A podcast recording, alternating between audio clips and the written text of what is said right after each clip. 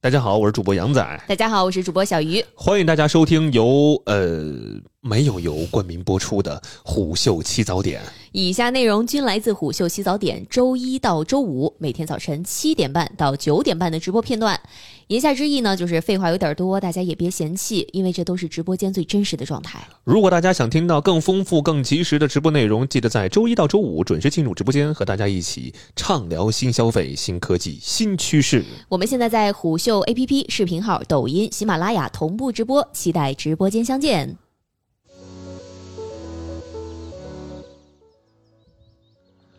的确啊，最近我感觉就是今年二零二三年，嗯，而且可能具具体来说就是从下半年开始，我不知道为什么，就是每个平台经常都会给我推这句话，就说这个世界是一个巨大的草台班子哎呦，啊，说大部分人其实。都很水。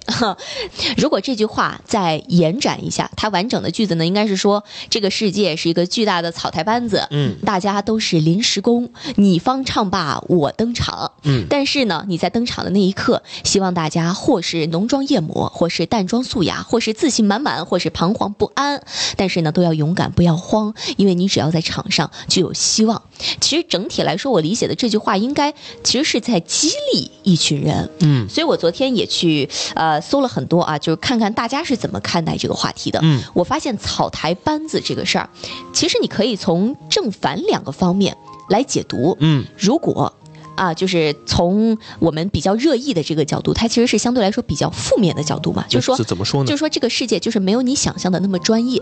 对吧？说它是个草台班子嘛，啊，说这群人其实没有你想象的那么牛叉儿，嗯所以你不要看低你自己，你不要觉得人家就是神，你自己就什么都不是。嗯，我是这么理解的。哦，然后我就想了一下，比如说我们成长的这个过程啊，给大家讲两个故事。嗯比如说又又又讲又讲故事了啊，讲故事啊，嗯呃，比如说小鱼呢，呃，家里有一个这个哥哥，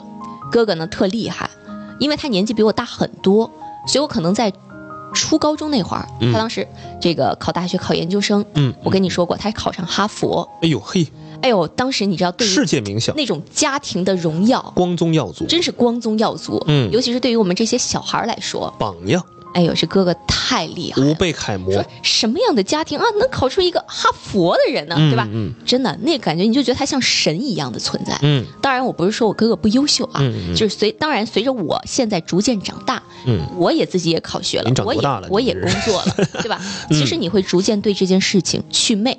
啊，人家的确是优秀，但是呢，他其实也就是一个普普通通的人，没错没错，对吧？？他每天也在要经受一些工作的折磨，等等等等的。再举一个例哈子，尔滨佛学院，对对 对，是是是，是是是啊，佛学院啊，嗯再举一个例子，比如说小时候，啊、我不知道杨仔有没有就是仰慕过一些这个主持人，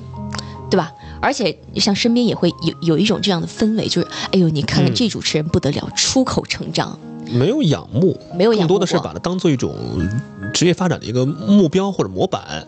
在当时的我看来，就是怎么会有一个这样的人，他的嗯知识储备如此的广泛，嗯他的应变如此的迅速，嗯你就会觉得他已经超出了一个人的范畴。啊，您当时是你就觉得像神，就比如说我们湖南台有很多嗯优秀的主持人呢、啊嗯是我对吧汪涵、汪涵、炅、何炅有很多。多优秀主持人，嗯，你就会觉得是什么样的人他能够干到这个层我我次那会儿是窦文涛，啊？窦文涛，哎，窦文涛也是我特喜欢的主持人，包括撒贝宁，嗯嗯对吧？都是这个楷模。嗯当然啊，直到呢，比如说最近这个央视主持人大赛不是刚落幕嘛，其实里边有很多这个选手。也其实就是咱们的同学，或者说咱们的这个朋友我，师弟师妹啊，对吧师哥师姐当啊，然我，我依然不是说他们不优秀啊，嗯不是说人家不优秀，人家挺优秀你又的。开始他保命了啊！但是，就是直到你自己身边的人，嗯包括你自己走向这个工作岗位的时候，啊，对，你才发现，其实大家都是普通人，是的，就是别人没有你想象的那么专业，那么牛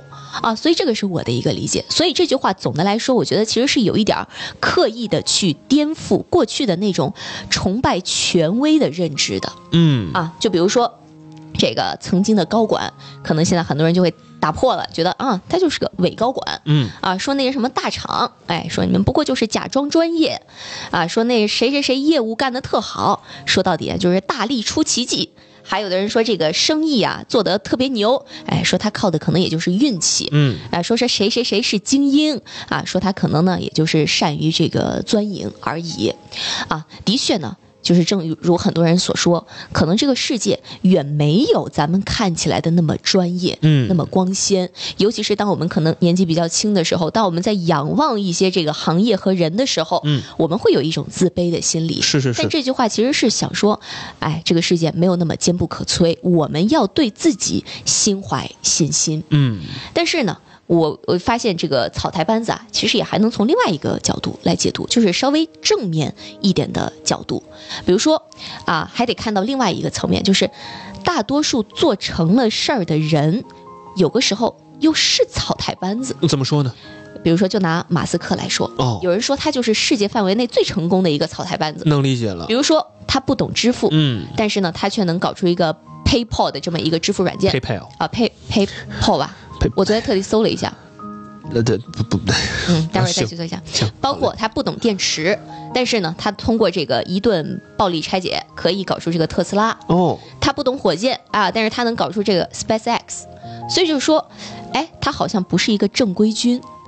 他可能最开始没有那么专业，嗯他可能啊，当然这个不能说马斯克没资源啊，但是有一些这个草台班子，他可能也没有那么多资源，他这个不是一般的草台班子，但是嗯他依然能够通过自己的非科班和不专业，做出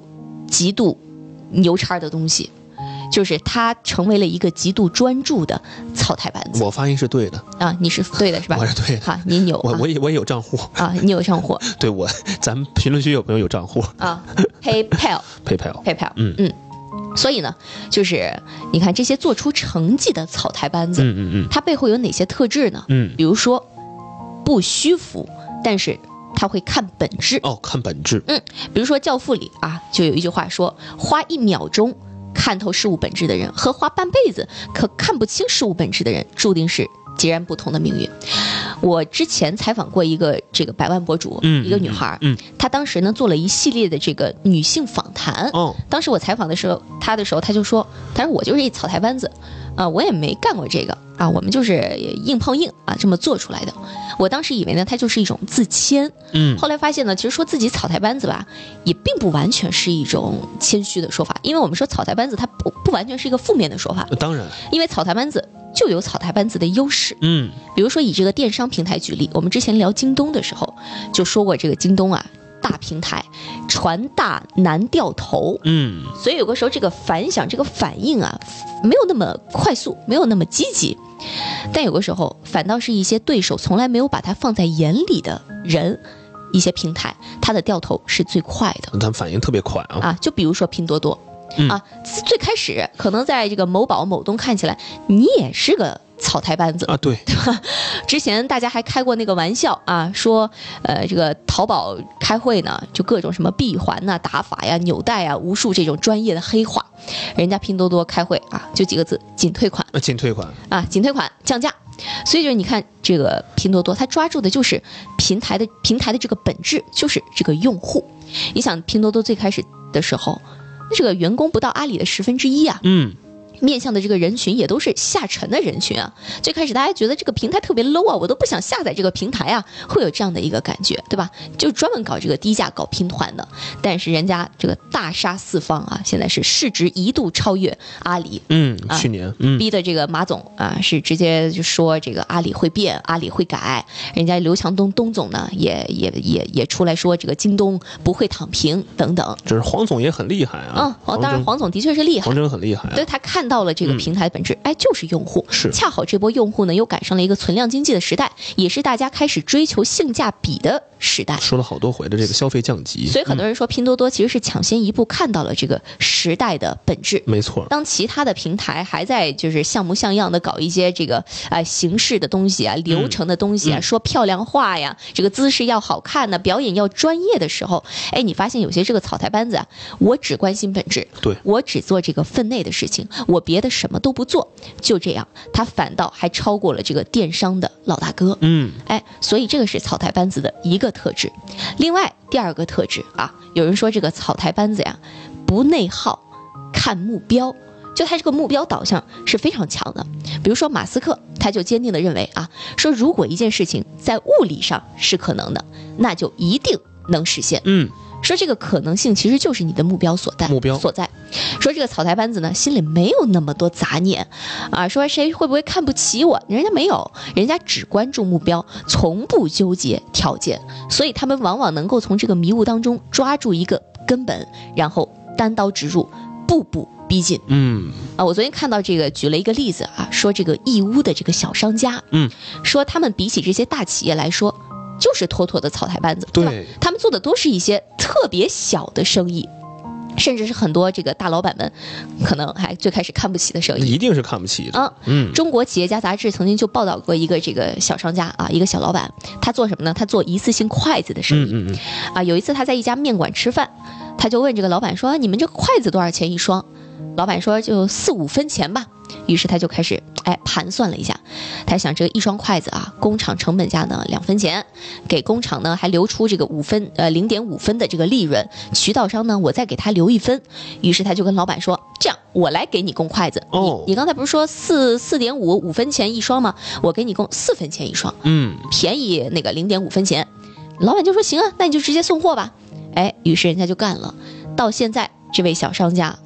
零二零零二零二四年都已经有了一个新的目标，就是要出海了。出海啊，所以人家是把这个几分钱的筷子生意直接做到出海了。哦，所以就看他也是一个草台班子，但是当别人可能还在内耗要做什么的时候，人家已经谈好了一桩生意，所以可能有一些这个生意人啊这个理解会更加深刻啊，对就说这个生意就是一厘一厘赚出来的。没错儿，有个时候就是这个利润很薄，也没有什么花招，一听起来也也不是很高大上，妥妥的草台班子的路数。但是只要心里有目标，就能够刨出利润，把这个生意做起来。嗯。嗯，这是他第二个特点。对，我那刚刚看到评论区就有朋友说了啊，嗯说这个其实，呃，《繁花》里的那个范总，哦，就是董永演的那个杭州那边的一个浙商，嗯嗯他就是这样的一个形象在的，嗯他就是是一个典型的，呃，我从我这个做工厂一个缝纫机一点一点把这个嗯品牌做起来，因为那会儿年代特别流行梦特娇的一些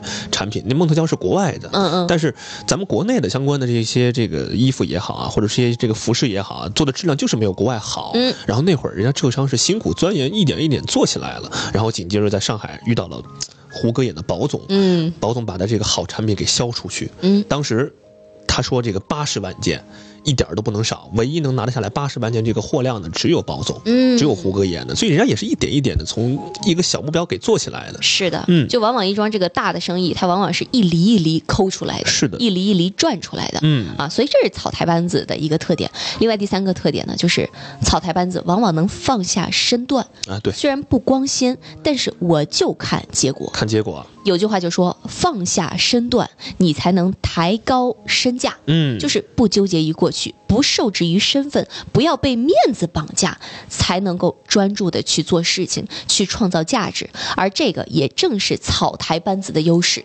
我昨天看的时候，他就提到了一个什么？提到了我们这个湘军，就是曾国藩创的这个湘军。嗯，他们当时相比起清朝廷的这个正规军来说，那就是草台班子中的草台班子呀，对吧？你说他一文官出身，又不懂得练兵，还没有打过仗，啊对打过仗，对， 打打过仗过打过没有打过仗，仗、啊，就是靠着一股子蛮劲儿嗯嗯，练兵，是还抢走了当地这个官员的权益，还说当地这个官绅啊根本就不配合他，该给的军饷也不给他，处处牵制他、嘲讽他，说他土笨不会办事儿，但是就是为了争口气，也为了回击长期受的辱，哎，人家就是把这个湘军给办起来了，嗯是的，而且很快就打赢了第一场这个战役，是一战成名。嗯，所以说，有个时候放下身段，哎，说不定还能有意外的收获。没错，大家也知道，这两年这个就业形势的确是这个比较紧啊，非常比较差难嗯，啊，有有很多人这个失业。